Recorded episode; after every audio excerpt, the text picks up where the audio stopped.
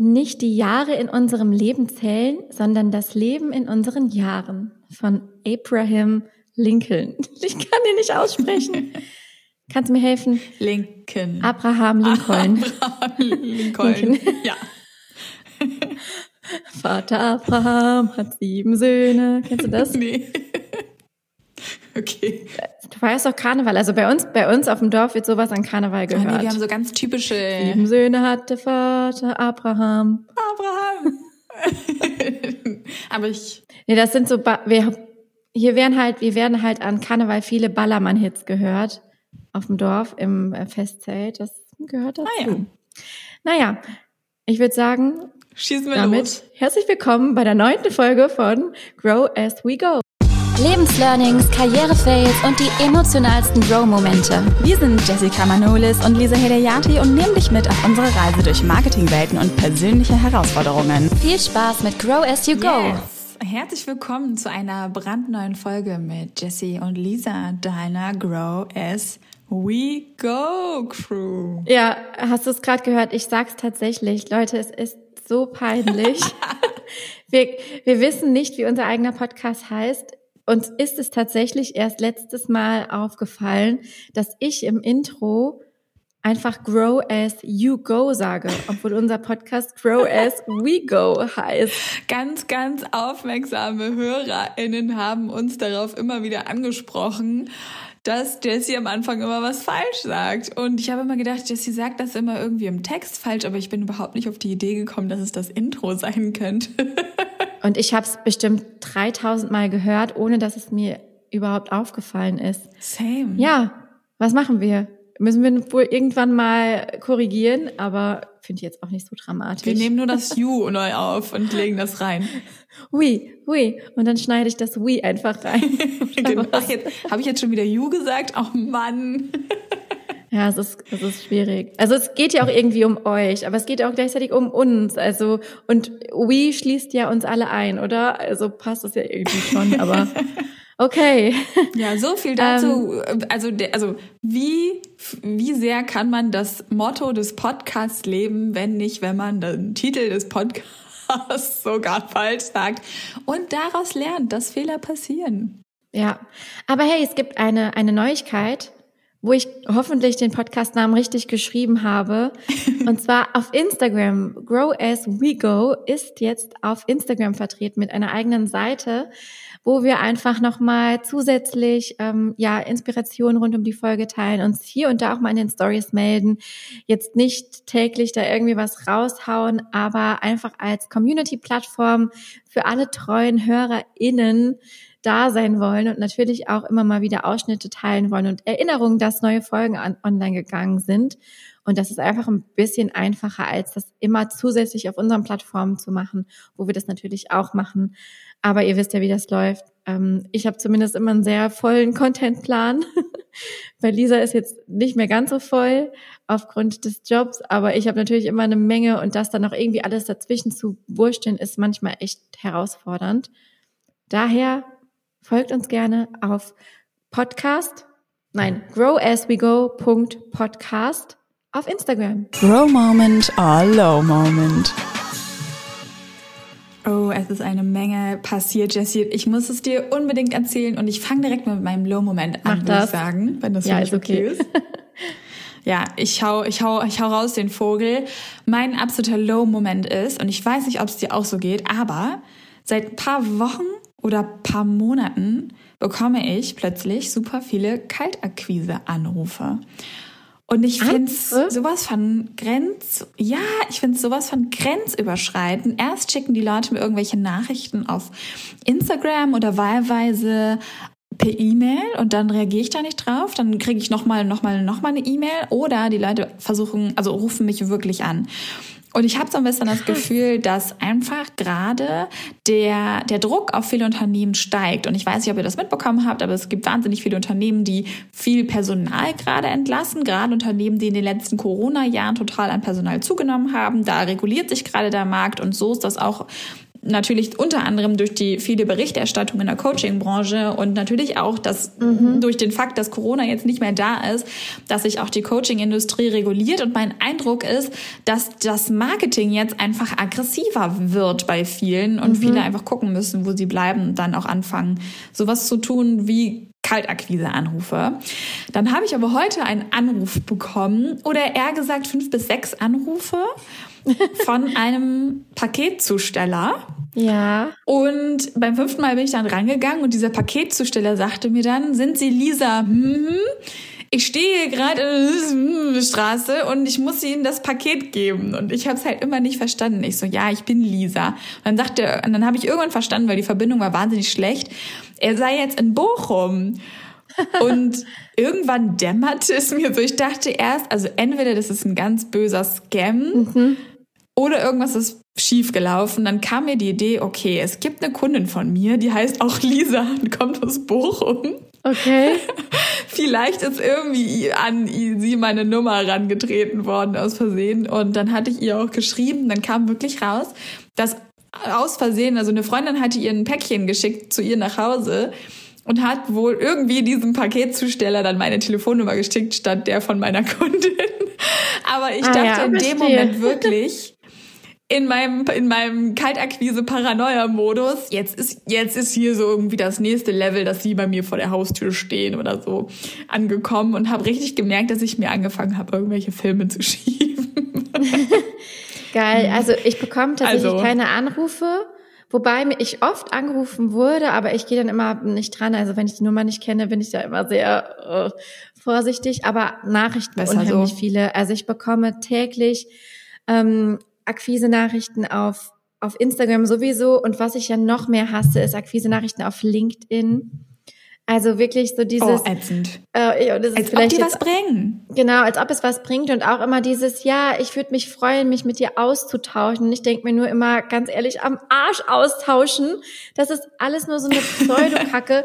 Tut mir leid, dass ich jetzt mich mal so auskotze, aber ich find's so ätzend, wenn Leute mich auf LinkedIn anfragen und ich die dann annehme, weil ich denke, hm, vielleicht haben wir uns schon irgendwie mal gesehen oder du folgst mir auf Instagram, whatever, kann ja alles sein und dann kommt direkt so eine automatisierte Begrüßungsnachricht ähm, von wegen, wollen wir uns mal 15 Minuten auf Zoom austauschen und ich finde es so schlimm, weil es einfach so unehrlich und so unauthentisch ist und so ein Marketing, das ich nie machen ja. will oder würde.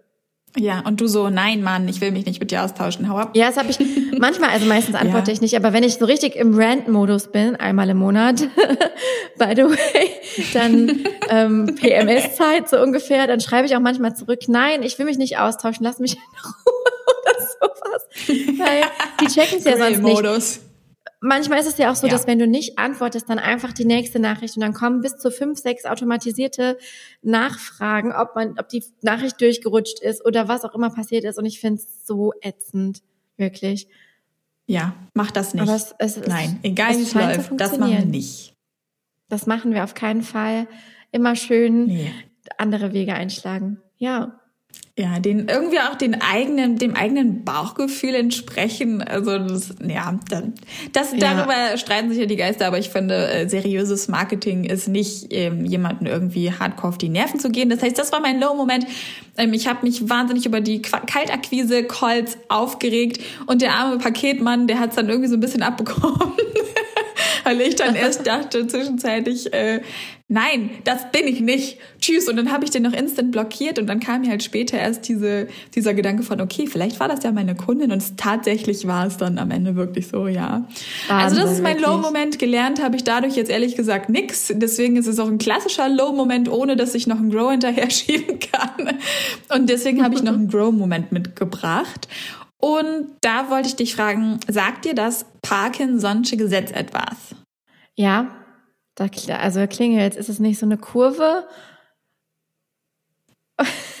die man aufmalen könnte ähm, zum also Thema Marketing? Kann, kann sein, dass das, ähm, das kann man Ja, nee, das Okay. kann man bestimmt auch aufmalen. Das Parkinson'sche Gesetz ist im Prinzip, ähm, dass die Arbeit sich in genau dem Maße ausdehnt, Ja, ja. wie die Zeit für ihre Erledigung zur Verfügung steht. Ah, ja, ja, okay. Und Living ähm, my da life. haben wir beide schon total oft, da haben wir beide, ja genau, ganz Mhm. oft schon bei dir darüber gesprochen, dass du einfach sagst, seitdem du ein Kind hast, hast du einfach viel weniger Zeit und schaffst irgendwie gefühlt doppelt so viel wie vorher. Und ich habe genau so eine ähnliche Erfahrung jetzt in meinem neuen Job. Also was mir von Anfang an da mitgeteilt wurde, ist, also du wirst dich darauf einstellen müssen, dass du nicht genügend Zeit für egal was hast, ne? Weil mein, mein Job ist sehr vielseitig. Ich sitze wahnsinnig viele Meetings, habe wahnsinnig viele Bälle hochzuhalten und natürlich auch ein Team, das operativ viel arbeitet. Das heißt, meine Arbeit besteht eigentlich nahezu gar nicht mehr aus operativen und viel mehr aus strategischen Arbeiten. Das heißt aber auch, wenn ich mal ein Slide oder eine ganze Präsentation baue, dann kommt es vor oder kam es jetzt die letzten Tage vor, dass ich dafür eine Stunde Zeit hatte für dann so 15 Slides, aber ich meine 15 Sli- Slides in einer Stunde für ein Thema, was eigentlich ein bisschen Hirnschmalz äh, braucht, ist gar nicht mal ähm, so viel. Tatsächlich habe ich es aber geschafft, Überraschung. Und da musste ich an das Parkinson'sche Gesetz denken. Und am Ende des Tages ist es wirklich total interessant, weil wir uns ja auch selber oftmals Deadlines setzen und manchmal auch keine Deadline setzen. Und ich glaube, wenn ich mir meine Deadline setze, auch für so Themen wie Urlaubsplanung oder wie viel Zeit ich mir jetzt nehme für Recherche von einem Mietwagen für den Urlaub. Also irgendwie so random Dinge, die manchmal mega viel Zeit fressen, weil ich halt eben auch einfach mir diese Zeit dann nehme und mich irgendwie reinsteigere in eine Recherche, wo, wo ich auch nicht so ganz genau weiß, wohin die Reise geht. Und deswegen, ja, wollte ich jetzt mal ein bisschen mehr darüber nachdenken, mir auch eigens mal Deadlines zu setzen, um dann vielleicht ein bisschen mehr Zeit auch für die ein bisschen schöneren Dinge als Recherche für den Ja. Mietwagen oder so zu haben. Ja, es ist, es ist wirklich so. ja. Das, Das ist, ist mein so cool, Grow. dass du das sagst und dass ich es jetzt auch nochmal benennen kann. Also ich habe den Begriff schon mal gehört, aber ich wusste jetzt nicht mehr, ich hätte es dir jetzt nicht mehr sagen können. Also sehr spannend, weil das ist bei mir wirklich, das ist, beschreibt einfach mein Leben. Ich, die in zwei Tagen ihre gesamte Bachelorarbeit geschrieben hat. Und es war trotzdem eine 1, irgendwas Note. Vielleicht hätte ich mit ein bisschen Oh, ja, Streber. aber weißt du, vielleicht hätte ich mit ein bisschen mehr Zeit noch das Quäntchen mehr rausholen können. Aber es war nicht nötig. Und genauso habe ich es mit meinen Abiturprüfungen gemacht, eigentlich Ja. mit allen wichtigen Dingen in meinem Leben. Also aufschieben ist nicht immer gut, weil ich auch dann irgendwann in so einen Stressmodus verfalle. Aber nur weil du mehr Zeit hast, wird das Ergebnis Mhm. nicht unbedingt besser. Und das ist ja genauso das, also die Predigt, die ich jeden Tag True. meinen Kundinnen halte zum Thema Instagram Postings, Content erstellen. Nur weil du acht Stunden an einem Post fummelst, wird er nicht automatisch besser, sondern meistens verschlimmbessert man. Und man sollte sich wirklich halt so eine Deadline setzen, also oder so eine feste Zeit und dann halt raus damit, ähm, egal an was für einem Stand der ist. Dann halt an dem Punkt abbrechen und an dem Punkt halt einfach ein Ende finden, weil Ja. sonst findet man das nie. Das ist so gut. Und gut, dass du das sagst. Voll der gute Reminder. Yes. Was sind denn deine Lows, Ja. Lows and Grows? Okay, also ja, ja, also ich habe jetzt hier wieder ein Low, das ist wieder absolut Hose runterlassen. Und zwar, also ich weiß nicht, ob du das kennst, aber bestimmt, wenn ich ähm, gestresst bin, also richtig gestresst, also viel zu tun habe. Ähm, jetzt zum Beispiel war das Wochenende wieder super voll mit privaten Dingen. Wir haben ja hier die Terrasse gebaut, die fertiggestellt wurde. Dann waren wir noch den ganzen Tag auf einer Hochzeit. Den Tag davor ist meine Tochter drei geworden, wo wir den ganzen Tag hier Action war. Wir irgendwie morgens noch ihr komplettes Zimmer umgestellt haben in drei Stunden, als sie im Kindergarten war, ihr neues Bett aufgebaut haben, ich hier parallel Kuchen gebacken habe, alles irgendwie gleichzeitig. Also auch da hat wieder das Johns Park Sag noch mal. Parkinson'sche Parkin Son. Sonsche Ja. Gesetz voll zugeschlagen. um, und ich war halt gestresst und wenn dann noch sowas wie zyklische Schwankungen Mhm. dazukommen, dann gibt es Situationen, ähm, da werde ich manchmal echt eine Person, die ich eigentlich nie sein wollte. Also nicht nur im, im Bezug auf irgendwie mir selbst gegen, gegenüber, sondern auch anderen gegenüber, also vor allem auch in der Erziehung. Und das erinnert mich an so eine, eine ganz coole Metapher, und zwar den Erziehungsautomaten aus dem Film Good Enough Parents. Äh, alle Eltern und auch Nicht-Eltern müssen das mal googeln. Das ist so eine coole Produktion, ähm, eine coole Filmproduktion von so einem ich glaube, Einzel ähm, Regisseur, Regisseur heute kann ich nicht sprechen. Regisseur. Regisseur, der ähm, genau einfach Menschen zum Thema ähm, Kinder interviewt habe. Es gibt jetzt mittlerweile zwei Filme davon, einmal rund ums Babyalter und einmal um dieses, ich glaube, der heißt Milchzähne und Wutausbrüche oder sowas, irgendwie in die Art. Und da beschreibt er auch den Erziehung, Erziehungsautomaten, dass wenn du irgendwann gestresst bist und so viel ja, so viele Situationen durchlebt hast am Tag, dass du dich selbst nicht mehr regulieren kannst, dann geht irgendwann dieser Erziehungsautomat an und du sagst auf einmal Sachen, die du von deiner Erziehung noch kennst. Also die deine Eltern dir oh, auch gesagt ja. haben. So diese klassischen Sprüche, wo du dir danach, wenn ja. du wieder bei dir selbst bist und wieder reflektieren kannst, wieder Energie hast, wo du dann auf einmal denkst, oh, das ist doch jetzt nicht dein Ernst, dass du das wirklich gesagt hast. Oder auch, wie du reagiert hast, weil du einfach selber über einer gewissen Kapazitätsgrenze warst oder einfach gerade keine Toleranz hattest oder einfach auch nicht mehr wusstest, wie du aus dieser Situation, und das ist manchmal echt tricky mit so einem zwei, drei Jahre alten Kind, ähm, rausmanövrieren sollst, ohne irgendwie zu schreien, ohne halt diese klassischen Sprüche zu sagen, ohne zu bestrafen. Das sind alles Dinge, die ich natürlich ablehne und natürlich nicht will, aber ich sage das so offen und ehrlich, wenn das Fass mehr als voll ist, dann rutscht mir sowas raus und ich in dem Moment, wo ich sage, denke ich schon, nein, okay und habe dann Gott sei Dank auch die Fähigkeit, das zurückzunehmen und mich bei meiner Tochter zu entschuldigen mhm. ähm, und auch zu sagen, Entschuldigung, dass ich gerade laut geworden bin oder Entschuldigung, dass ich gerade doof reagiert habe, aber ich war gerade gestresst und das versteht sie gut, aber das ist wirklich so, dass ich mich manchmal selber ohrfeigen könnte und ich glaube, das kennen ganz, ganz viele. Das ist so ein richtiger Low-Moment. Hatte ich am Wochenende wieder, als wieder alles zusammenkam einige Male. Oh, ich kenne das so gut. Ich ja. hatte früher auch immer so Situationen, dass ich manchmal denke, oh Lisa, erst denken, dann reden. Und aber irgendwo ist auch mein Motto, woher soll ich wissen, was ich denke, wenn ich es nicht gesagt habe? Weil ich irgendwie besser, ja. ich kann besser denken, wenn ich rede. Es ist einfach so. Wenn ich ein Thema zwei Stunden exerziere mit meinen Freundinnen und wir zwei Stunden daran, darüber gesprochen haben, dann ist, dann bin ich so viel weitergekommen, als hätte ich eine Woche über dasselbe Thema selbst nachgedacht. Ist einfach so. Ja, ja, und das ist ja eben manchmal das Frustrierende bei Kindern, weil dann natürlich die Antworten, die kommen, noch sehr beschränkt sind und im Sinne von, da kommt halt dann trotzdem zum 25. Mal, ich will aber das und das. Mhm. Und das ist ja nicht in einer Diskussion mit Erwachsenen. Und das vergisst man aber auch oft. Man will halt die erwachsene Reaktion haben. Man will über das Thema diskutieren. Man möchte vielleicht auch einen Kompromiss finden. Es ist aber mit dem Kind, also das Kind kommt nicht von selbst drauf. Du musst es halt trotzdem irgendwie anleiten und dahin führen und auch ruhig bleiben. Und das ist manchmal so, herausfordert. Man lernt sehr viel über sich selbst. Also das äh, ist also gleichzeitig auch ein Grow-Moment. Aber noch um einen kleinen Grow-Moment anzuschließen. Ich war auch am Wochenende wieder auf einer Hochzeit von einer Freundin. Und dieser seitdem habe ich wirklich Lust, jetzt zu heiraten. es ist jetzt wirklich so angekommen. Ich war vorher ja auch noch so, ja, okay, ist ja wunderschön. Du hast es ja auch so oft gesagt. Aber jetzt nochmal ähm, auch dieses Ganze miterlebt zu haben, jetzt nochmal von vorne bis hinten. Und da sind so viele auch, äh, ja, Freudentränen einfach geflossen bei allen. Und es oh. war so schön, dass ich jetzt auch richtig Lust habe.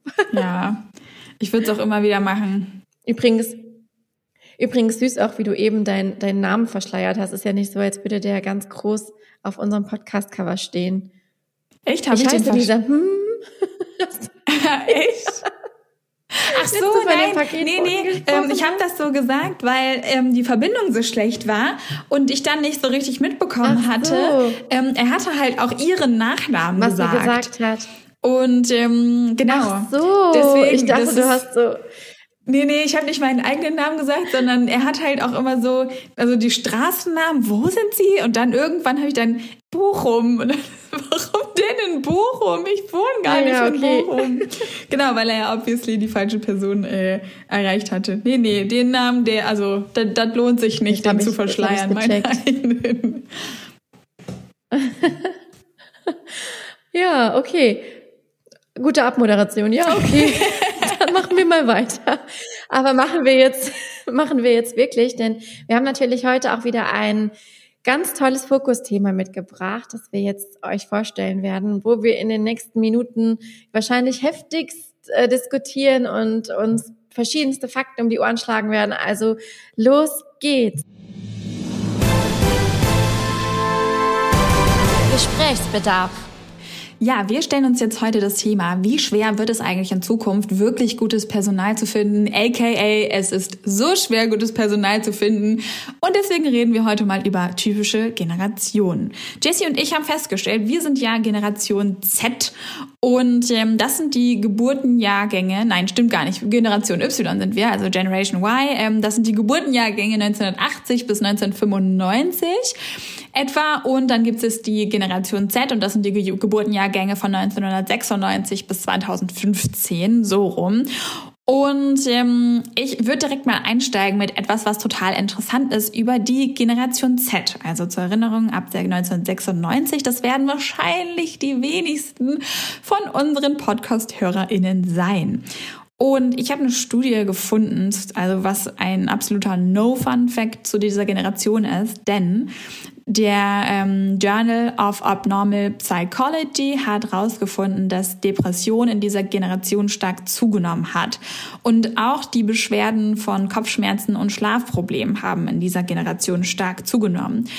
Und Jessie und ich finden, dass wenn wir uns mit dem Thema Generation auseinandersetzen, dann müssen wir die Generation mal vollumfänglich anschauen.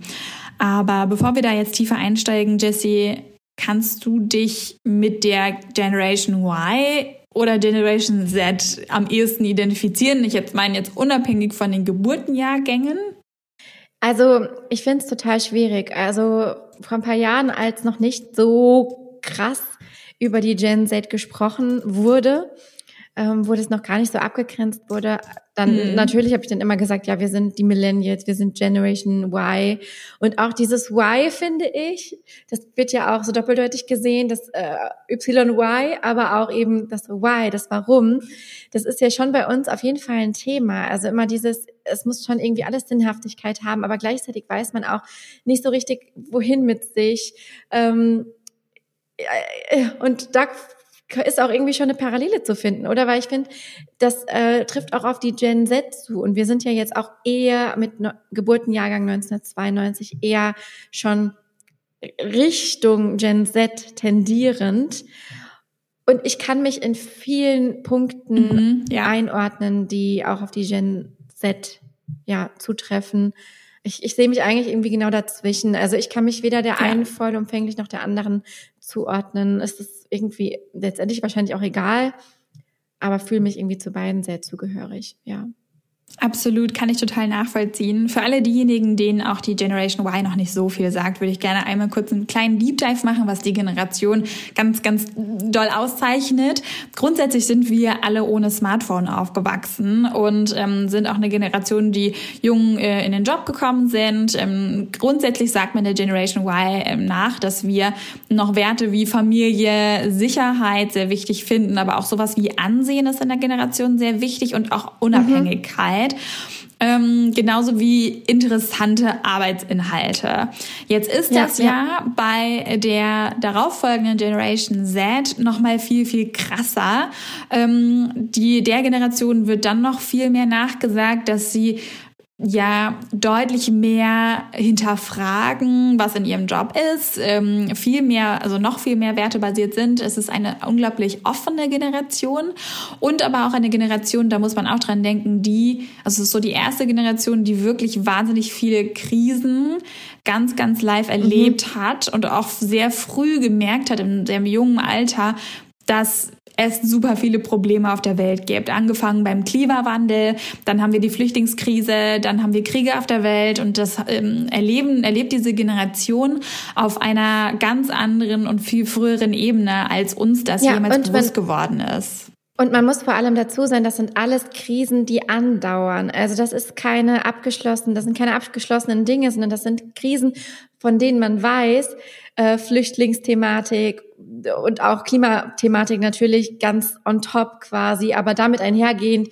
werden ja auch andere Probleme kommen, wie eben nochmal verstärkte Flüchtlingsthematiken und so weiter und so fort. Und das sind alles Dinge, von denen wir sicher sind, dass sie ganz stark kommen werden und von denen auch die Generation eben ja sehr stark ausgehen kann, dass die auf deren Leben eben in deren Leben sehr verstärkt stattfinden. Hundertprozentig. Ja. Ich habe einen Satz ähm, gefunden, der passt so unglaublich gut und ähm, das kann ich so nachvollziehen. Und zwar, ähm, ich habe gefunden, die Gen Z lässt den Optimismus der Generation Y zurück und betrachtet die Zukunft realistischer. Und mhm. mit dem Satz kann ich mich wahnsinnig ja. identifizieren, weil ich mich selber auch immer als wahnsinnig optimistisch und ja, ich würde jetzt nicht naiv sagen, aber ich merke auch in der Unterhaltung teilweise mit ähm, jüngeren Leuten, auch aus meinem Freundeskreis oder Kollegenkreis, dass, dass meine Be Weltanschauung oftmals noch viel fröhlicher ist als bei anderen Generationen. Und ähm, ja, damit können wir ja, eigentlich ja. gut ein, ein, Thema einsteigen. Es wird schon alles gut werden, so, ne? Ja, genau. Also das ja. ist schon irgendwo so meine, meine Haltung, was das Thema angeht. Ja, Jessie, wie sind wir denn auf das Thema gekommen heute? Ja, also ich habe äh, verstärkt in den letzten Wochen und Monaten das sehr stark im privaten Umfeld mitbekommen, dass dieses Thema auch immer wieder aufploppt. Nicht zuletzt natürlich in den Medien. Also ich werde auch auf TikTok und so in meinem Algorithmus mit Videos von der Gen Z quasi bombardiert. Es wird in diversen Podcasts diskutiert, was die Gen Z mitbringt, weil die gerade eben den Arbeitsmarkt ja erobern in Anführungszeichen und warum in Anführungszeichen vielleicht später noch, aber eben auch auf privater Ebene in Diskussionen bei Menschen, die einen Betrieb haben im Umfeld. Da wird von den älteren Generationen ehrlich gesagt auch ganz oft auf den jungen Leuten rumgehakt. Ich glaube natürlich zum einen, dass es schon immer so war, also dass man als älterer Mensch wahrscheinlich immer sagt, ach, die Jugend von heute. Ich glaube, das wird sich oh, wahrscheinlich ja. auch nicht so schnell Früher ändern. Früher war alles besser. Früher war alles besser, ne? Wo ist ja, der Respekt geblieben? Wo ist der Speck geblieben, fragen auch viele. ähm, aber ja, so diese ganzen ja, Jugendverteufelung, das kennt man ja schon. Und das finde ich auch an sich gar nicht so, gar nicht so dramatisch. Was aber jetzt natürlich auffällt, ist, dass natürlich die, die Gen Z oder die junge Generation einfach, wie du eben das gesagt hast, einer ganz anderen Realität ins Auge blickt. Wir sind es ja eigentlich bisher gewohnt gewesen, dass es immer bergauf ging. Also Industrialisierung, seit der Beginn der Industrialisierung ging die Wirtschaft immer nach oben. Es gab immer nur Fortschritt. Es ging immer nur um Produktivität, um Wohlstandssteigerung eigentlich. Und wir wissen, dass es bald damit zumindest, dass es irgendwie eine Art Zenit erreicht und dass irgendwie andere Zeiten kommen, dass uns das bevorsteht, weil wir nach den ganzen geburtenstarken Jahrgängen jetzt zum ersten Mal, also nach dieser Bevölkerungsexplosion, zum ersten Mal uns halt dem demografischen Wandel eigentlich gegenüber sehen, die Leute werden proportional, also, oder die Bevölkerung wird proportional einfach älter und wird auch schrumpfen zum ersten Mal. Und das bringt natürlich mit sich, dass in Hoffentlich, sorry to say, aber es ist so wichtig, dass die, oder? Dass die Weltbevölkerung schrumpft, ist einfach für die, für das Klima absolut notwendig. Schon. Deswegen sehe ich das eigentlich ich, als ich positive Ich sehe das auch positiv, aber es bringt natürlich eine unglaubliche Veränderung mit sich, auch gerade für den Arbeitsmarkt, weil natürlich äh, Fachkräfte ja. nicht mehr in Hülle und Fülle da sind und eigentlich der große Wettstreit der Arbeitgebenden um die besten Fachkräfte herrscht. Es ist halt nicht mehr die Arbeit, Arbeitslosigkeit, sondern es ist die Arbeits nee, die Arbeiterlosigkeit. Da gibt es auch ein schönes Buch von Sebastian Detmers zu. Das ist der CEO von äh, Stepstone. Und äh, kennt man ja als Online-Job-Plattform, der sich natürlich auch viel mit diesen Themen beschäftigt. Es herrscht einfach eine Arbeiterlosigkeit ähm, korrekt gegendert, dann vielleicht eher eine mhm. Arbeitenden. Ja. ähm, Losigkeit. Und das ist halt eine krasse Herausforderung. Und das merkt man halt, finde ich, auch schon in so äh, Stammtischdiskussionen irgendwie hier auf Geburtstagskaffeekränzchen, dass sich Leute beschweren, wir finden keine Auszubildenden mehr. Und die, die dann kommen, die haben irgendwie ganz andere Vorstellungen von Arbeit, als wir das haben. Die wollen nicht mehr viel arbeiten. Und es wird dann halt auch oftmals sehr abschätzig äh, kommentiert, so nach dem Motto, ja, die sind ja alle zu faul und die kennen das nicht mehr, die wollen nicht mehr hart arbeiten, die wissen nicht mehr, was harte Arbeit ist. Und das wird halt negativ bewertet erstmal. So, zumindest ist es bei uns auf dem Dorf so. Ich weiß nicht, wie fortschrittlich ihr da schon in Düsseldorf seid, aber bei uns ist es auf jeden Fall ganz oft eher so dieses von oben herab und ähm, ja, eigentlich treffen zwei Fronten aufeinander und die eine kann die andere nicht verstehen und andersrum funktioniert es eben auch nicht so gut. Ja, also tatsächlich merke ich aus meinem bekannten Umfeld auch wahnsinnig viel diese also diese Realität von, okay, wir sind plötzlich auch als Arbeitgeber ähm, wir, wir befinden uns in einem Arbeitnehmermarkt, ja. Das heißt, plötzlich bewirbt sich nicht mehr nur der Arbeitnehmer bei dem Arbeitgeber, sondern auch andersrum. Und spannenderweise mhm. habe ich in den letzten Wochen ganz viele Vorstellungsgespräche führen dürfen für eine Werkstudierendenstelle, die wir frei ähm, haben und wieder vergeben werden. Und es war total interessant, wie unterschiedlich diese Gespräche gelaufen sind. Manche haben so gewirkt, als hätten sie mhm. sich überhaupt nicht vorbereitet. Das fand ich schon fast so ein bisschen, sagen wir, interessant. Ähm, und andere wiederum waren wahnsinnig, wahnsinnig akribisch vorbereitet. Also da weiß ich jetzt nicht, ob man das so an der Generation festmachen kann. Aber was ich schon gemerkt habe, ist, wenn ich die Person gut fand, dass ich angefangen habe, mich auch zu bewerben. Und am Ende des Gesprächs habe ich immer gesagt, und jetzt schlaf mal eine Nacht drüber und dann schick uns doch morgen früh mal eine E-Mail, ob du auch weiterhin Interesse an der Stelle hast. Denn nicht nur du bewirbst dich ja bei uns, also wir duzen da bei L'Oreal, sondern wir bewerben uns natürlich auch bei dir. Das heißt, ich habe auch ein Part immer wieder ähm, aufgegriffen, einfach auch des Wissens nach, dass ich hier jetzt gerade eine Person der Generation Z vor mir sitzen habe, dass ich alle Benefits aufgezählt habe, die wir im Unternehmen so zu bieten haben, unseren Werkstudierenden gegenüber. Mhm. Aber vielleicht ist das auch ein ganz interessanter. Was ist, denn, was ist hm? Ja, ich wollte ich wollte genau darauf hinaus. Also vielleicht können wir mal so ein bisschen zusammenfassen, was ist denn der Gen Z eigentlich wichtig, beziehungsweise warum will die denn eigentlich nicht mehr arbeiten, so wie das halt früher mal war? Und was will sie stattdessen? Ähm, vielleicht äh, da deine Einschätzung und dann folgt meine. Mhm.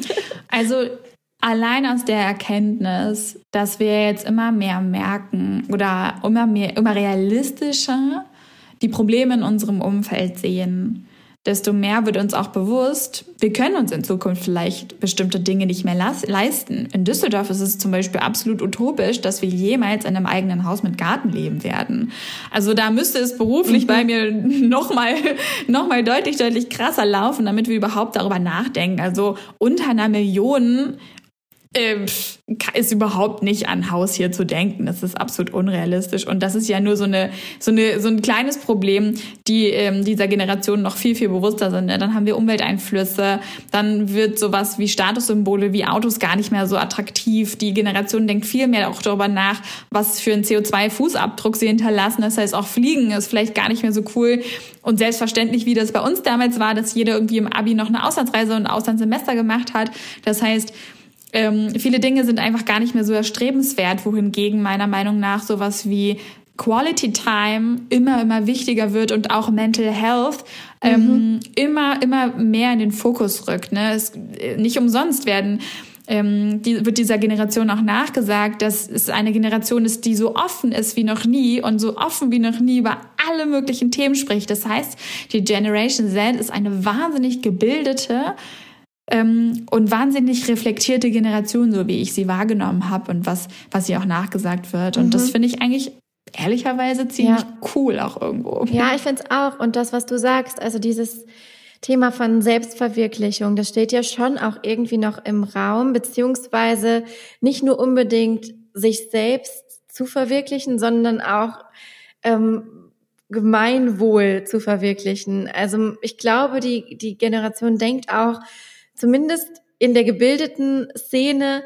mehr an das große Ganze als immer nur an den eigenen, äh, ja, quasi die eigenen drei Meter Feldweg vorm Haus, so, ne? Also, dass es halt mir jetzt selbst gerade gut geht, ich in Hülle und Fülle lebe und im super Wohlstand lebe. Ich glaube, darum geht es weniger, sondern es geht mehr darum, Teil eines großen Ganzen zu sein und irgendwie als Gemeinschaft, als Gesellschaft irgendwie sich den aktuellen Herausforderungen und Problemen zu stellen. Und das sind natürlich auf der einen Seite Krisen und so weiter, aber an, auf der anderen Seite natürlich auch die eigene Gesundheit, mental sowie körperlich. Und das finde ich, merkt man auch gerade ähm, beim Rückgang der, ja, in diesen ganzen handwerklichen Berufen, die natürlich körperlich so super anstrengend sind, ähm, dass halt gerade im Moment nicht mehr viele die machen wollen. Und das ist natürlich super schade, weil wir brauchen unbedingt Handwerk. Wir brauchen ja Menschen, die das alles machen. Aber irgendwo auch nachvollziehbar, dass dieses, ich arbeite jetzt mich 30 Jahre in Anführungszeichen kaputt und kann dann von meiner Rente nochmal 30 Jahre schön in Saus und Braus leben, wenn alles super gut läft. Das ist ja das Problem, dass wir eigentlich jetzt schon wissen, dass das halt nicht mehr möglich ist. Also ähm, die Rent das Rentenalter wird sowieso wieder erhöht werden und wir wissen doch alle, dass wir selbst mit einem super guten Gehalt, mit einer normalen Rente heutzutage oder von der Rente allein im Alter nicht mehr überleben können. Und wir Frauen mit dem Thema äh, Gender Pay Gap und auch Elternzeit, Elternauszeit und so weiter sowieso nicht. Und dann ist es für mich überhaupt gar nicht verwerflich, dass man dann so ein bisschen vielleicht resigniert und sagt, okay, ich gucke, was ich beitragen kann, aber ich gucke dabei auch, dass es mir gut geht. Dass natürlich in bestimmten Berufsgruppen einfach Leute fehlen, das finde ich ist viel eher ein strukturelles Problem und vielleicht auch nochmal ein anderes Thema. Also so äh, im Sinne von gerade heißt es ja auch, alle müssen Abitur machen, alle müssen möglichst studieren, was ja auch absoluter Quatsch ist.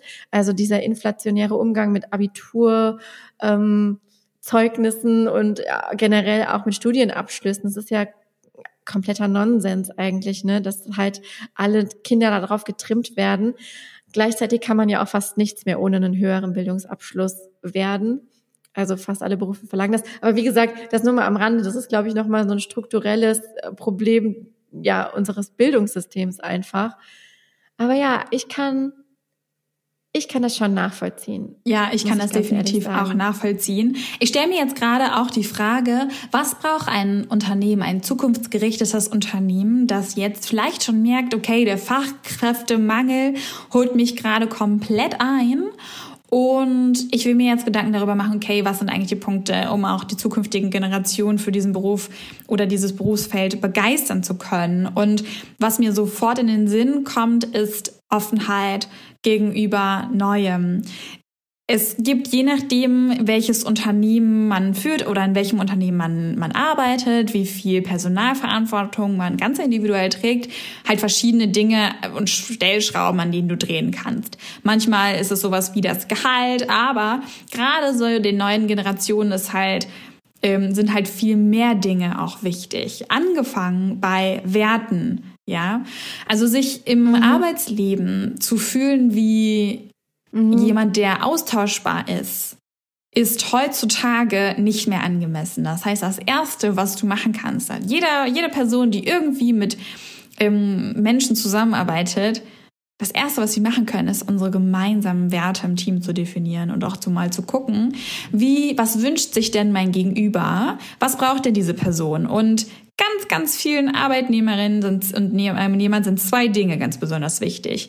Ich würde mal die Hand ins Feuer legen, dass 80 bis 90 Prozent sagen würden, mir ist Freiheit unglaublich wichtig. Das heißt, die Möglichkeit, in gewisser Weise sich selber in der Woche zu strukturieren. Mhm. Sei es zum Beispiel die eigene Arbeitszeit einzuteilen, Wünsche diesbezüglich ja. zu äußern, aber auch so Möglichkeiten wie ein Sabbatical wahrzunehmen oder oder oder mal ein bisschen länger Urlaub zu machen, sei es auch unbezahlten Urlaub anzubieten und da aber auch über die Möglichkeiten aufzuklären und nicht den Mitarbeitenden dafür abzustrafen, wenn er solche Themen anspricht, sondern ganz, ganz offen von vornherein solche Dinge auch anbieten.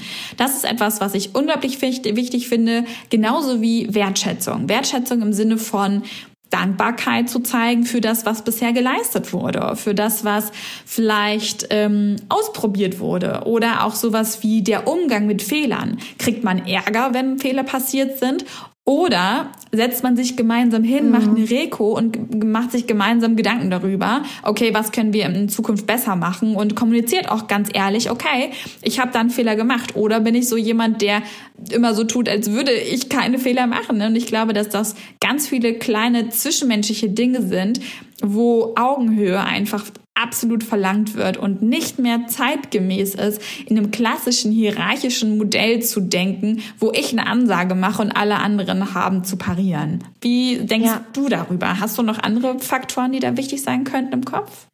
Also ich würde vor allem auch auf dieses, auf diesen Freiheitsgedanken gehen. Ich glaube, den neuen Generationen, und da schließe ich jetzt auch mal so uns ein, also so die, die letzten Millennials sozusagen, ähm, uns ist es doch wichtiger, dass wir uns unsere Zeit selbst einteilen zu können. Und nichts wäre für mich schlimmer, als Zeit absitzen zu müssen, als zu merken, ich bin in einem Job, da muss ich acht, neun, zehn Stunden anwesend sein.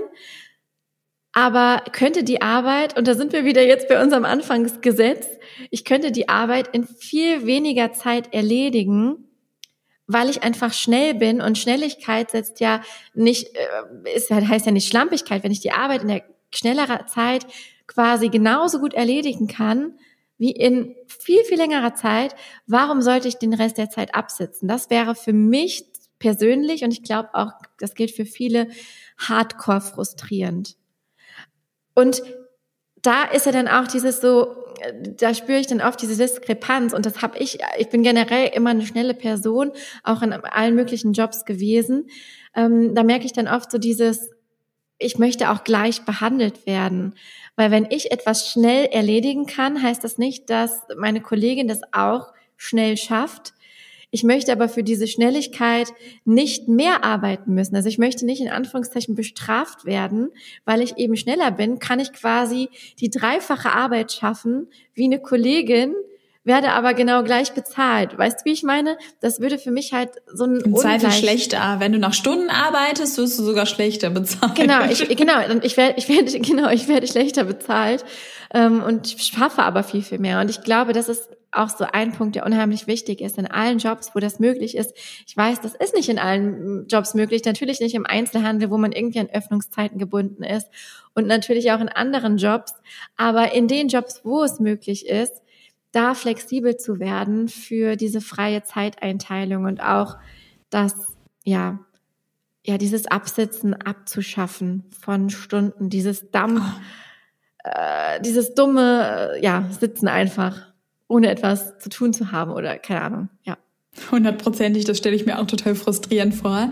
Als ich mich mit dem Thema im letzten Jahr beschäftigt habe, von der Selbstständigkeit zurück nach fünf Jahren in die Festanstellung zu gehen, habe ich auch einige Gespräche geführt mit Menschen in meinem Umfeld und auch im äh, quasi erweiterten Umfeld, warum, was, warum sie gerne bei ihren Arbeitgebern arbeiten. Und es gab eine Person, die hat zu mir gesagt, also bei uns gibt's immer einen Obstkorb und das finde ich ganz cool. Und wenn du Geburtstag hast, dann wird dir eine Gelande hingehangen. Und ich habe erst mal gar nichts gesagt und dachte so, und sonst?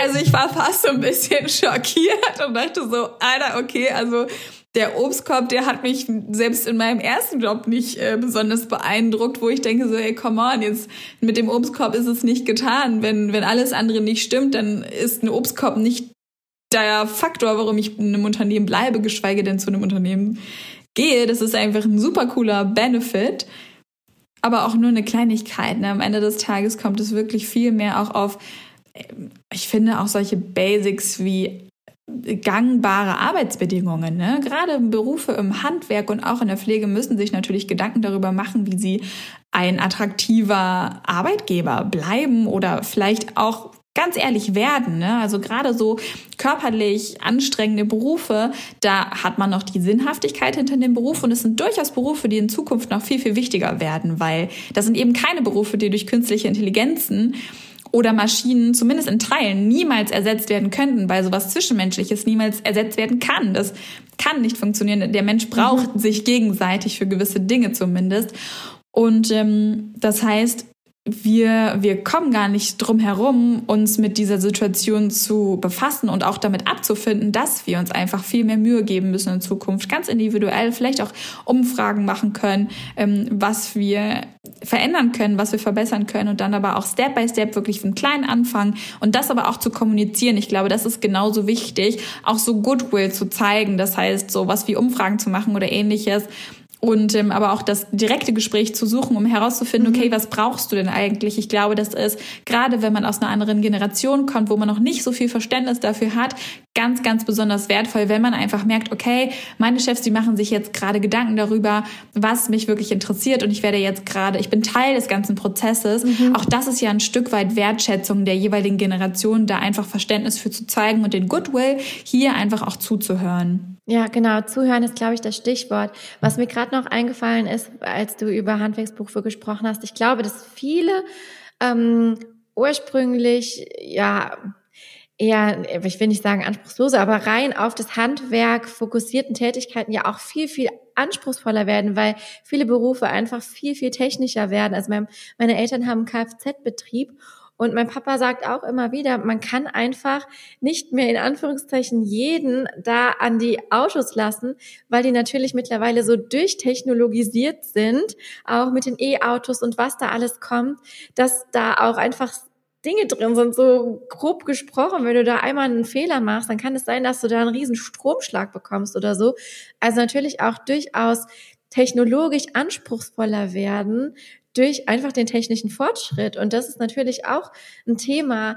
Ähm, das ist eine Herausforderung, aber gleichzeitig auch eine Chance, weil man damit ja auch den Berufen wieder neue ähm, ja, neuen Anspruch in Anführungszeichen verleiht und irgendwie auch vielleicht ja neue Interessengruppen darauf aufmerksam machen könnte. Man, man muss es nur erstmal wissen und man muss es mitbekommen. Und das ist, glaube ich, wirklich keine leichte Aufgabe. Hundertprozentig. Und man macht ja auch, Mann, haha, wer ist eigentlich dieser Mann? Ich glaube, wir alle sind bequem und wir alle haben ganz automatisch bestimmte Schemata, im Kopf. Nennen wir sie Schubladen, ja. Und ich glaube auch, oder ich weiß ziemlich sicher, dass unser Gehirn in Schubladen am besten funktioniert. Unser Hirn ist auf Schubladen programmiert und es macht es auch einfacher. Aber was damit auch einhergeht oft ist, dass wir von uns selber auf andere schließen. Und das ist ein riesengroßer Fehler. Und vor allem bei diesem Generationsthema, das funktioniert mhm. in diesem Fall einfach nicht. Das heißt wirklich zuhören, ich kann mich nur wiederholen das ist das Einzige, was hier hilft, sich wirklich bewusst damit auseinandersetzen und sich öffnen ne? und auch ähm, Verständnis für die jeweiligen Generationen zeigen. Und wenn ich ehrlich bin, muss ich sagen, ich glaube, wenn ich mich, je länger ich mit dir darüber spreche über das Thema und je mehr ich jetzt auch über die, Generation recherchiert habe, desto mehr wird mir bewusst, dass wir, du und ich, eine, aus einer Generation stammen, die wahnsinnig viel Glück hatten. Also irgendwie bin ich auch, komme ich gerade aus so einer Demut auch durch diese Recherche raus, dass ich denke, okay, wir hatten noch eine Kindheit ohne diesen krassen Druck, der auch durch Social Media entstanden ist, zumindest in Teilen. Da bin ich jetzt auch nicht unbedingt neidisch drauf, ne? weil das natürlich auch nochmal ein zusätzlicher Faktor ist. Dadurch, dass wir so eine Informationsflut heutzutage Voll. auseinandergesetzt sind, haben, haben, so ist ja auch diese Selbstoptimierung gerade für die Generation Z nochmal wieder größer als bei uns. Wobei es bei uns auch schon größer ist, würde ich sagen aber im Vergleich zur Generation Z auf jeden Fall noch gar nicht mal so stark ausgeprägt. Ja, und man darf, ich finde, man, man darf auf so vielen Ebenen Verständnis haben. Und ich irgendwie, ich sehe das so krass, aber ich glaube, um es jetzt mal auszusprechen, die Boomer sehen das einfach nicht.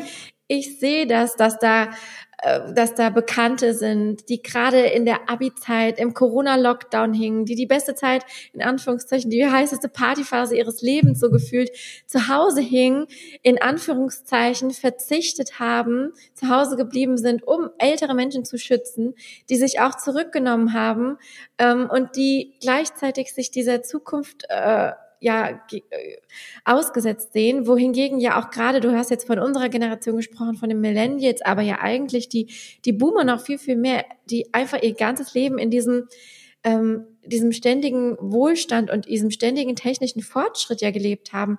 In der Zeit gab es kaum bis wenig Kriege, Krisenzeiten und auch nicht so präsent und greifbar, gerade hier in Europa, bei uns, auch in Deutschland. Also wann gab es das zuletzt? Dass wir, keine Ahnung, uns einem Angriffskrieg ausgesetzt sehen, dass wir sehen, wie Flüchtlinge in unser Land strömen auf diese Art und Weise. Also äh, Krisenfass, anderes Thema. Aber absolut. Ja. Ich wollte einmal kurz diejenigen ich bin abholen, einfach manchmal, die nicht wissen, was Boomer sind oder sich fragen, bin ich jetzt auch ein Boomer, weil ich verstehe es nicht. Also die Babyboomer sind die Generation, die 1946 bis 64 ähm, geboren wurden. Meine Eltern sind 65, nee, 64er und 67er Jahrgang. Das heißt, äh, mein Papa ist noch ein Babyboomer und meine Mama ist schon Generation X. Die geht bei 1965 los und geht dann bis 79. Danach geht dann die Generation Y los. Meine Eltern sind demnach, demnach auch Generation X eigentlich. Aber trotzdem so mhm. dieses, ja. dieses Mindset finde ich relativ ähnlich eigentlich. Ne? Es ist so, auf jeden Fall aktuell ziemlich viel Unverständnis. Und wie gesagt, ich kann nur immer betonen, vielleicht ist das einfach auch nicht vergleichbar mit Berlin zum Beispiel, in dem ja alles sowieso noch mal viel, viel offener ist, in dem man sich auch noch mal viel mit mehr Sachen konfrontiert sieht.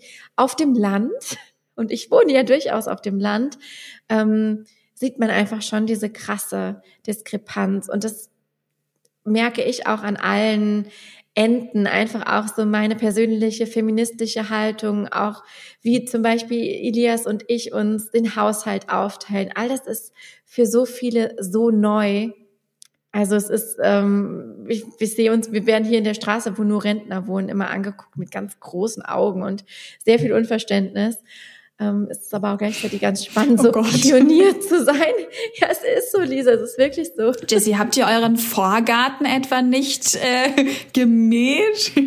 Nein, ich bringe in jeder Masterclass immer den Joke, dass ja bei uns immer irgendjemand mäht, weil ja hier nur Rentner wohnen. Und es mäht wirklich immer jemand. also egal, wann du morgens das Fenster aufmachst, es mäht immer jemand. Meistens sind es nicht wir. Zu 99,9 Prozent.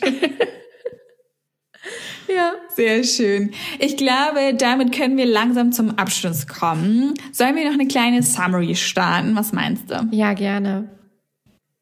Soll ich das machen? Oder Alright. Du? Also, ja, mach du mal. Also ich glaube, wir können zusammenfassend sagen zu diesem Thema, wo man sicherlich noch 80 Podcast-Episoden zu aufnehmen könnte. Wir haben ja jetzt mal so ein bisschen reingezoomt quasi in die Unterschiede der Generationen und dass es sich auch manchmal gar nicht so ganz stringent voneinander abgrenzen lässt und dass man sich auch durchaus mehreren Generationen zugehörig fühlen kann. Zumindest haben wir das beide festgestellt. Dass aber eigentlich die Conclusion ist, dass unserer Meinung nach der ja, der Arbeitsmarkt, also die Arbeitgebenden eigentlich jetzt gerade in der Position sind, ja, auf die neue Generation zuzugehen. Denn daran wird sich, glaube ich, nichts mehr ändern. Die jungen Leute sind so, wie sie sind. Und ich glaube nicht, dass die ihre Weltvorstellung verändern werden, sondern dass es jetzt eigentlich an der, ja, auf der anderen Seite liegt, dass Arbeitsplätze attraktiver werden müssen, dass man sich zuhören muss, dass man sich äh, konfrontieren muss mit der neuen Situation und auch mit den Ängsten und Sorgen vielleicht dieser neuen Generation und demnach auch mit ja der Vorstellung vom Leben, die sie haben, wie sie gerne leben würden und wie sie ihr Leben gerne mit Arbeit vereinen wollen. Das ist so das, was ich heute mitnehme. Das werde ich auch so weitergeben. Sehr gut. Und damit kommen wir zur Off-Tropic Experience. Tropic Experience. Also ich habe eine, hast du so, eine? Jessie, ich habe keine. okay, ich nehme euch jetzt mal mit. No, show me yours. Ich nehme ich, nehme euch jetzt mal mit in die ähm, Welt des guten Kaffees. Denn Elias und ich, wir sind seit einigen mhm. Wochen stolze Besitzer, also eigentlich eher er und nicht ich, ich bin nur Anhängsel, einer guten Siebträger-Kaffeemaschine. Und damit hat sich für uns nochmal so eine ganz andere Welt eröffnet. Und wir haben uns schon so ein bisschen in dieses Thema reingefuchst, was man auch muss, weil natürlich ist es jetzt nicht mehr mit einem Druck aufs Knöpfchen getan, sondern es ist einfach mit sehr viel Einstellung, Ausprobieren behaftet und auch natürlich mit dem äh, Durchprobieren durch Kaffeesorten. Und es ist irgendwie, ja, muss ich sagen, obwohl ich am Anfang so ein bisschen genervt war, weil er sich so krass reingearbeitet hat und auch jetzt jeder Kaffee nicht mehr nur zwei Minuten, sondern eher so zehn Minuten dauert, bis man das mal alles vorbereitet oh hat. Gott. Ja, also ja, zehn Minuten ist vielleicht übertrieben, aber man muss ja schon einige Vorbereitungen treffen und die Kaffeemaschine muss auch 20 Minuten aufheizen und so. Also es ist schon eher so ein Ritual auch. Ähm, und ich finde es irgendwie jetzt doch ganz cool, dass man sowas hat, was so was ganz anderes ist, wo man sich dann im Alltag nochmal so mit beschäftigt. Und manchmal fühle ich mich da ehrlich gesagt auch ziemlich alt, dass man so Wert auf solche Dinge legt auf einmal. Früher wäre mir das total egal gewesen, so, ne? Irgendwas rein, Hauptsache. Wir haben gerade sehr viel Geld für eine Maschine ausgegeben, die auch fünf Euro kosten könnte. Ja, das ist schlecht. So, daran, ich glaube, an solchen Dingen lernt man, dass man alt wird. Ja, ne? ja, genau. Und da haben wir, wir haben letzte Woche auch einen Kaffee-Workshop besucht. Also wir waren bei einem Barista-Workshop in Köln und Natürlich. haben uns da ähm, auch durch verschiedene Kaffeesorten probiert, haben uns erklären lassen, wie Kaffee überhaupt geröstet wird. Und da sind, habe ich wirklich eine Menge gelernt. Also wirklich Hosen runter. Ich wusste nicht, dass Kaffee aus einer Kaffeekirche kommt. Die Kaffeebohnen, wusstest du das? Ähm, also das ist halt dieser Röstofen, der so, so ein bisschen aussieht wie eine Kirche, oder? Nein, nicht Kirche. Nein? Oh, Jetzt kommt wieder mein Sprachfehler hier, Westerwald. Kirsche. Ach so, Kirsche, Die doch, doch, das Kaffeekirsche. wusste ich. Ja, ich weißt du was, ich wusste das nicht und das finde ich so erschreckend, dass man sein Leben lang Kaffee trinkt und eigentlich gar nicht weiß, wie Kaffee überhaupt geerntet wird, wo das herkommt und man einfach so denkt, ja, okay, einfach Hauptsache Kaffeebohnen, die liegen ja nicht in der Erde, sondern es ist ja ein krass aufwendiger Prozess, diese Kaffeekirschen hier, oh Gott, das ist mein blöder Akzent, ich kann nicht CH und SCH so gut unterscheiden. Kaffeekirschen. ähm, ja, irgendwie aufzumachen, die, den Kern da rauszuholen. Und da gibt's verschiedene Verfahren, Trocken- und Nassverfahren. Das haben wir alles gelernt und uns angeschaut. Jedenfalls ist es eine sehr schöne Bubble und ähm, ich kann das irgendwie allen empfehlen, die Kaffee-Liebhaber sind. Wenn ihr mit dem Gedanken spielt, Vollautomat oder Siebträger, es lohnt sich, sich da reinzuarbeiten. Und ich kann jetzt sagen, dass wir wahrscheinlich mit großer Sicherheit besseren Kaffee hier haben als in sämtlichen Cafés, die man so in Betzdorf findet. Spoiler, es sind nicht viele. Und da kriegt man nicht ansatzweise so guten Kaffee wie bei uns zu Hause. Das heißt, wir haben uns einfach den guten Kaffee nach Hause geholt. Und es ist eine coole Bubble. Ja. Das ist sehr cool. Ich kann dir ein Produkt empfehlen, das vielleicht eine ganz coole Überraschung dann für deinen zukünftigen ist. Und zwar gibt es Cascara. Ähm, Das ist so eine Art Limonade, die hergestellt wird, soweit ich das weiß, aus diesen Kaffeekirschen. Das heißt, Warte, warte, warte, warte, warte. Produkt der Woche. yeah, genau. Ein spontanes Produkt der Woche, das ich tatsächlich echt lecker finde. Also wie gesagt, das heißt Cascara. Ähm, ist immer in so einem Sixer, in so einem Papiersixer. Und ähm, genau, jeweils mit C geschrieben, wenn ihr das mal googeln wollt. Man kann das sicher auch online bestellen. Bei uns gibt's das im, beim Barista des Vertrauens. Ähm, einfach kann man das kaufen und das schmeckt total interessant. Es hat wahnsinnig viel Koffein und ist halt einfach, einfach mal ein cooles Sommergetränk mit ordentlich viel Power dahinter was ich echt gerne im Sommer trinke, wenn ich mal keinen Bock auf einen Kaffee habe und trotzdem irgendwie Lust auf mal was komplett anderes. Das heißt, äh, leider nicht bezahlt, auch hier äh, keine Werbung, ähm, zumindest keine bezahlte, aber wirklich mal ein Geschmack, den ich wahnsinnig interessant finde und ein Produkt, warum ich überhaupt weiß, dass es diese Kaffeekirsche eigentlich gibt, weil die ist nämlich auf dem Produkt von abgebildet. Ja, und wie, äh, wie schmeckt das dann? Hat das eher einen fruchtigen Geschmack oder eher einen kaffeeigen? Nee. Eher einen Kaffee-Tee-artigen Mhm. Geschmack. Und dann trinkst du es quasi so kalt auf. Wie so schwarzer Tee. Ah, Ja, einfach kalt aus der Flasche. ach, cool. Ach, du trinkst es fertig. Also du, es ist jetzt ein fertiges, eine Mhm. fertige Flasche, weil es gibt das scheinbar auch zum Selbstmixen irgendwie. Ah. Ja. Ja, kann ich mir auch vorstellen. Ja, Bist du gerade schon am Googeln? Ja, ja. Cascara hier. Droht dem Tee aus Kaffeekirchen das aus? Ist hier so eine Überschrift. Also es, ist scheinbar der Tee, der aus diesen Früchten gewonnen wird. Also getrocknete Früchte wahrscheinlich. Genau, genau. Ah ja, spannend. Okay, Ja. ja, ich glaube, sowas hatten die in der Rösterei, wo wir waren auch. Das war übrigens die Highland-Rösterei. Den Kaffee kann ich auch sehr empfehlen, kann man auch online bestellen. Ist demnach also auch eine Produktempfehlung jetzt gerade. Ähm, kann ich wirklich von Herzen empfehlen. Schmeckt wirklich eigentlich alles durch die Bank sehr gut. Sehr gut. Dann lass uns zum Abschluss kommen, denn ich habe noch eine mega Frage für dich mitgebracht zum Schluss.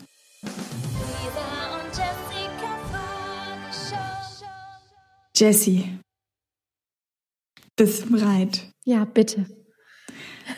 Ja. Also, wie du weißt, kommen ja bei mir ganz, ganz gerne mal die 36 Fragen zum Verlieben vor. Und auch heute habe ich wieder eine Frage aus dieser Runde mitgebracht. Vielleicht passiert es ja heute mit uns beiden. Vielleicht passiert es heute, ja. Und das ist eine tatsächlich ganz drastische Frage und es geht um einen Gegenstand. Mhm. Und die Frage ist, dein Haus brennt und du darfst nur einen Gegenstand, alle Personen, deine Liebsten sind alle draußen, du darfst nur einen Gegenstand mit rausnehmen. Was ist das? Boah, das ist echt eine schwierige Frage. Ich weiß nicht, so Handy, Laptop ist natürlich so der erste Gedanke, aber ich muss sagen, mittlerweile hat man ja eigentlich alles auch in Clouds und äh, irgendwie online abgelegt, also alles an wirklich wichtigen, wertvollen Daten. Also ich habe gar nicht so, dass ich jetzt denke, okay, da ist irgendwas drauf, was an digitalen Daten, was ich nie wieder bekomme, sondern das ist eigentlich alles irgendwie digitalisiert und abrufbar. Deswegen ist es zwar schade um teure Gegenstände, aber es ist jetzt wäre kein Genickbruch, nicht arbeitstechnisch und auch nicht äh, persönlich irgendwie. Deswegen ist es echt eine schwere Frage. Was würde ich mitnehmen? Es sind wahrscheinlich so, wahrscheinlich irgendwie was Emotionales. Ähm, mhm. Ja, was? Oh, ich weiß es nicht. Ich, für eine Sache habe ich denn was an? Vielleicht sind sie auch mehrere. also ja, ich, ich glaube gehe so davon aus, dass du durchaus bekleidet bist. ja, also gesetzt des Falles, ich hätte zum Beispiel meinen Verlobungsring nicht an, dann würde ich wahrscheinlich auch danach intuitiv greifen oder nach dem ganzen Schmuckkästchen, wo auch noch andere ähm, natürlich schöne Erinnerungen drin sind und einfach, ich finde auch Schmuck ist ja immer emotional irgendwie äh, aufgeladen, so mit Erinnerungen, wo man den getragen hat, wann man den bekommen hat. Zumindest der, den ich noch habe. Ich habe ja auch unheimlich viel verloren, weil ich einfach da irgendwie so einen Tick habe und schusselig bin. Ähm, ja, vielleicht würde ich nach neuesten Erkenntnissen, also wenn du Elias fragen würdest, der würde dir definitiv sagen, die Kaffeemaschine. die ist, die ist ja auch neu. Und ja auch nicht gerade günstig. Das ist schon einer der wertvollsten Gegenstände hier im Haus. Also, und die könnte man vielleicht gerade noch so greifen. Also vielleicht wirklich sowas, sowas Materielles. Aber ich glaube, ich in erster Linie würde das Schmuckkästchen äh, greifen. Und sonst muss ich tatsächlich sagen, ähm, es gibt zwar viele Dinge, wo natürlich emotionaler Wert dran hängt, aber und auch natürlich materieller Wert. Aber mir ist irgendwie gar nicht so eine Sache so wichtig, dass ich sie, dass ich nicht darauf verzichten könnte, weil es, ich stelle immer wieder fest, dass ähm, man eigentlich nicht so viel braucht zum Leben. Und dass man mit so wenig klarkommen könnte, solange man halt ein bisschen Geld auf dem Konto hat und sich die Grundausstattung wieder neu kaufen kann. Ja, aber ansonsten, was wär's denn bei dir? Hast du da was? Also ich bin hundertprozentig deiner Meinung, dass es etwas Emotionales sein würde. Klar, mein Verlobungsring nach der Story, als ich den Verlobungsring verloren habe, wisst ihr, dass das äh, ein mittelschweres bis riesengroßes äh, große Katastrophe war. Was, an was ich sofort gedacht habe, ist auch tatsächlich das Schmuckkästchen, das ich besitze, aber aller, tatsächlich nicht wegen des Inhalts, sondern weil ich das Kästchen an sich von meiner Oma geerbt habe. Das ist auch ehrlicherweise nicht von ah, besonders ja, ja. großem finanziellen Wert. Es ist aber einfach wunderschön und das, was mir von meiner Oma gewisserweise geblieben ist. Und damit habe ich schon als Kind immer gespielt. Das heißt, es ist total ähm, voller Erinnerung von oben bis unten bestückt. Und genau das gleiche wär, gilt für Fotos, die jetzt nicht digitalisiert sind, ne, gerade von früher, oder Erinnerungsboxen von, von mir mhm. und meinen Freundinnen. Also irgendwie solche Dinge, die, die mhm. gar keinen materiellen Wert teilweise, aber einen wahnsinnigen, unbezahlbaren, also ähm, emotionalen Wert so rum haben. Genau, ja. Voll. Und damit würde ich direkt nochmal zu, auf jeden zu Fall. Also einer Frage kommen, wenn das für dich okay ist. Ähm, mhm. Ich wollte dich ja. dann fragen, wenn es dir möglich wäre, 90 Jahre alt zu werden und du ab dem Alter von 30 entweder den Körper oder den Geist eines 30-Jährigen für die letzten 60 Jahre deines Lebens behalten könntest, was von beidem würdest du wählen? Also ab 30, also quasi ab jetzt hätte ich nur noch den Körper oder den ab Geist. Jetzt. Oh, also alles, das andere würde halt ganz ah, okay. normal mhm. altern, ne? Oh, ich glaube, aber das ist eine, auch eine schwierige Frage, weil es natürlich, also Gesetz des Falles, ich wäre gesund. Damit schließe ich jetzt auch ein, dass ich nicht an Demenz erkranke, zum Beispiel im Alter oder halt an äh, anderen, ähm, ja, geistigen. Kannst natürlich nicht wissen. Das Wagnis genau, das Wagnis hätte ich. Weil dann würde ich eher sagen, den, den, dann würde ich den Körper eines 30-Jährigen behalten. Weil ich glaube, ein reifer Geist hat ja auch irgendwie seine Vorteile und auch wenn vielleicht nicht mehr alles so, so schnell funktioniert, aber auch einfach die, ähm, die emotionale Erfahrung, die man mit 90 hat, die stelle ich mir, wenn man fit und gesund ist, stelle ich mir unfassbar vor. Also auf was man zurückgreifen kann. Deswegen glaube ich, würde man sich auch irgendwie was vorenthalten, wenn man nicht diese ganzen Reifeprozess, diesen geistigen Reifeprozess mitmachen würde. Deswegen würde ich, glaube ich, den Körper wählen. Wer weiß aber ja, was möglich ist. Vielleicht ist es auch möglich, dass man seinen Körper zurück äh, oder noch länger gut erhalten kann. Dann würde ich wahrscheinlich das genau anders entscheiden. Aber ich glaube, so nach jetzigem Stand würde ich sagen, ich würde gerne mhm. meine körperliche Fitness behalten und aber trotzdem mir diese, diesen geistigen Reifegrad, also dieses geistige Reiferwerden mitnehmen. Und du? Mhm. Es wird gerade an etwas gearbeitet. Das heißt, meine ich, Exoskelett, wenn ich das richtig in Erinnerung habe. Und das sind Teile, also Knochenteile, die uns irgendwann in naher Zukunft eingepflanzt werden, die kleine Elektroden haben, die kleine Stromstöße ausstoßen und die dazu führen werden, dass wir auch in sehr hohem Alter dann einen ganz normalen Bewegungsapparat haben werden, die also nicht unbedingt mehr über reinen Muskelaufbau, also über Fitnessstudios und so geregelt werden müssen, sondern im Prinzip operativ eingesetzt werden müssen, vielleicht auch mikroskopisch. Und ja, dass wir einfach gewisse körperliche Beschwerden, die jetzt die heutige äh, ältere Generation hat, dann gar nicht mehr haben werden. Und das ist, finde ich, ein total schöner Gedanke, dass wir solche Gebrechen wie wir kommen die Stufen nicht mehr hoch oder wir kommen nicht allein in unser Bett oder so, vielleicht in naher Zukunft gar nicht haben werden. Und ähm, dieser Annahme nach würde ich mich dann für mhm. den Geist entscheiden, weil ich würde dann davon ausgehen, dass ich trotzdem noch Dinge dazulerne. Aber was mhm. ich wahnsinnig unattraktiv finde, ist, je älter man wird, dass man immer, immer eigener und immer weniger offen für Neues und neue mhm. Perspektiven mhm. wird. Und ich möchte mir unbedingt beibehalten, dass ich genauso offen wie jetzt im Alter sein werde, dass ich also genauso ja gerne auch andere Perspektiven höre, auch in Diskussionen offen bin für andere Perspektiven, auch wenn ich die nicht unbedingt immer annehme, aber trotzdem nicht versuche, den anderen sozusagen runterzudrücken mit seiner Meinung, wenn ich, wenn ich alt bin, sondern einfach zu, zuzuhören auch dann. Und ich finde, das passt auch irgendwie gerade ganz gut zu, zum heutigen mega, Thema. Ja. Ne? Also wirklich einfach, ja, bereit zu sein, eine andere Perspektive auch mal selber einzunehmen. Ja, ja, das, das wünsche ich mir auch im Alter. Das ist, ähm, ja, wenn du, wenn du es so beschreibst, dann würde ich wohl auch so entscheiden. Wenn man trotzdem natürlich seine emotionalen Erfahrungen machen kann und irgendwann auf so einen reichen Erfahrungsschatz zurückblickt. Aber eben, ja, diese Eigenarten, die man manchmal im Alter oder die man auch im Umfeld sieht, die im Alter entwickelt werden, das ist natürlich was, wo man jetzt immer denkt, oh, um Gottes Willen, bitte lass mich nicht so werden. Und das, ja, also da stimme ich dir ganz doll zu. Ich habe gerade übrigens eine Dattel gegessen parallel, falls man es gehört hat. Wir haben uns jetzt dafür entschieden, dass wir im Podcast auch essen und trinken. Ich äh, weiß nicht, ob man es hört, sie schmatzt schon. Und äh, ich habe auch zwischendurch immer wieder getrunken. Macht das nicht immer Jan Böhmermann und Olli Schulz im Podcast? Die sind doch immer am Snacken, oder? Mhm. Also mich, mich stört sowas auch gar nicht, aber ich weiß, dass es viele Leute gibt, die da total picky sind und die Essgeräusche ja. ganz schlimm finden die mhm. das richtig eklig finden. Ne? Und ich bin so ein Mensch, ich mache richtig viele Essgeräusche beim Essen. Richtig, richtig viele. Ich schmatze mit geschlossenem Mund. ja. Mm, ja, das ist manchmal auch wirklich schwierig.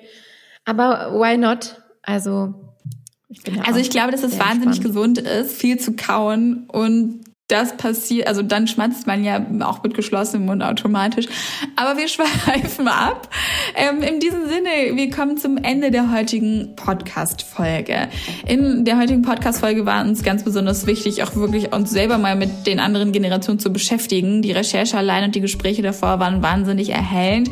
Und wir hoffen, dass wir euch den ein oder anderen interessanten Gedanken eingepflanzt haben und du jetzt vielleicht auch mal darüber nachgedacht hast, wie du vielleicht mit den anderen Generationen, sei es älter oder jünger, vielleicht ein bisschen offener umgehen kannst und ein bisschen mehr Verständnis für den jeweils anderen zeigen kannst. Und sei es durch Zuhören oder durch gezielte Fragen, die du stellst und im Prinzip auch durch die Akzeptanz, dass wir am Ende des Tages dann doch irgendwo alle unterschiedlich sind.